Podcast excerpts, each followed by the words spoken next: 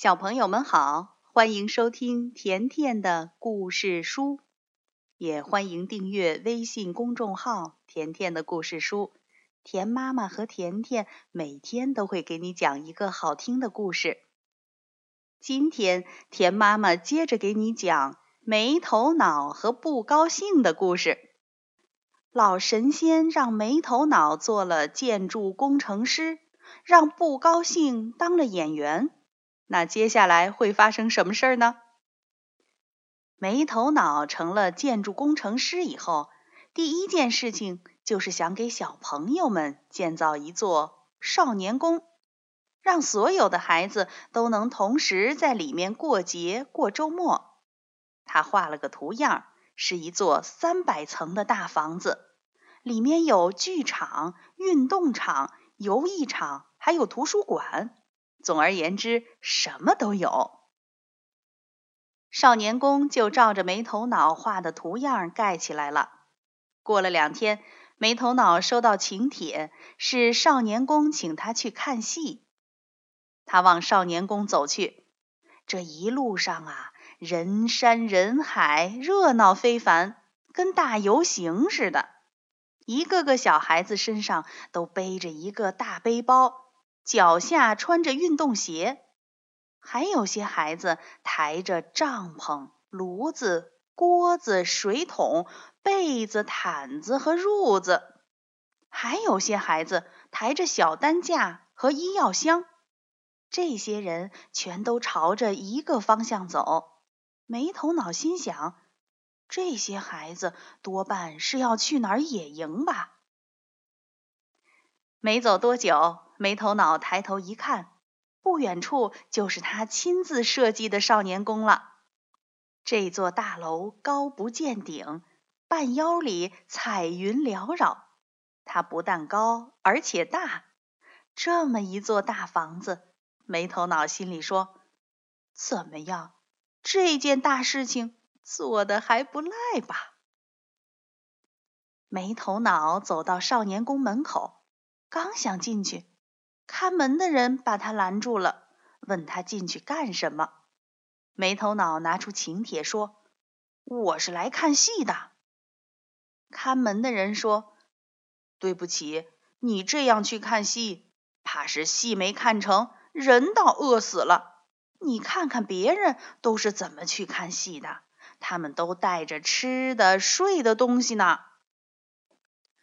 没头脑听了这话，这才发现。刚才他以为是去野营的孩子们都是进少年宫来的，没头脑，弄不清楚到底是怎么回事儿。怎么看戏还要带着粮食和这么多用品呢？这倒新鲜。没头脑忙问是什么原因。看门的人说：“哎呀，说来真是抱歉呐，这房子虽然有三百层高。”可是只有楼梯，没有电梯。这一上去，一步一步走。你想想，剧场在二百二十五楼，算下来呀，走上去就得半个月。等你看完戏再走下来，又得半个月，前后一共有一个月了。你不带吃的东西，那不是得饿死吗？没头脑这才明白，原来是他画的设计图样把电梯给忘了。哎呦，画图的时候怎么不好好想想呀？没头脑硬着头皮，悄悄地跟着大家伙进了少年宫。这少年宫里可真是漂亮，可就少了一样电梯。这时，孩子们上楼，一个个精神百倍，有说有笑，嘻嘻哈哈，你追我赶。第一天是这样，第二天也还好，第三天就差劲儿了。第四天，大家不唱歌，也不跑了，默默地走着。到了第五天、第六天，大家都垂头丧气，抱怨起工程师来了。这么高的房子，连个电梯都没有。对呀，一定是工程师给忘了。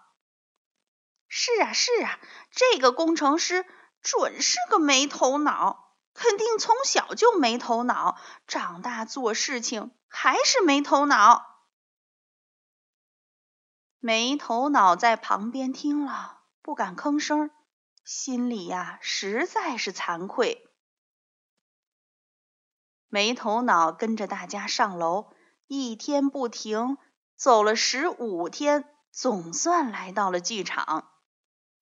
没头脑来到剧场，一看节目单，大家知道是谁在演出吗？对了，是没头脑的好朋友不高兴。这次演的戏是武松打虎，大家知道武松打虎吗？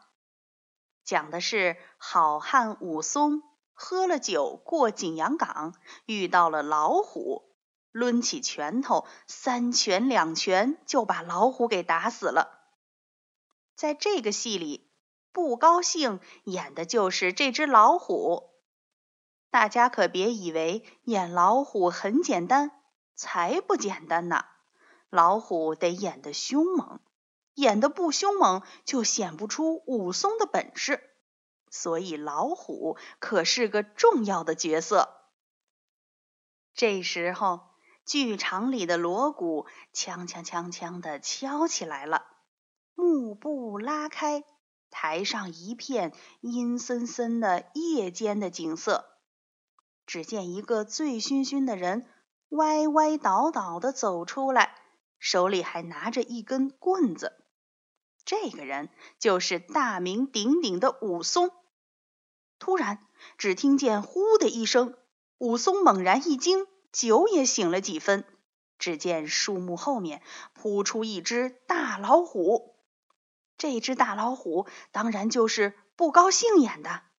他向武松扑过来，跳得高，窜得快，观众使劲儿的拍手。武松给了老虎一棒。棒子断了，于是就赤手空拳的跟他打。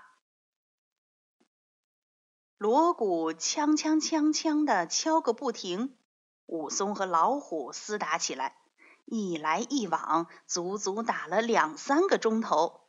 武松呼噜呼噜直喘气，可这老虎却还很精神。武松轻轻的跟老虎说：“哎。”够了，够了，你倒下来死了吧！可老虎却说不高兴。于是锵锵锵锵锵锵锵又打下去，足足打了四五个钟头。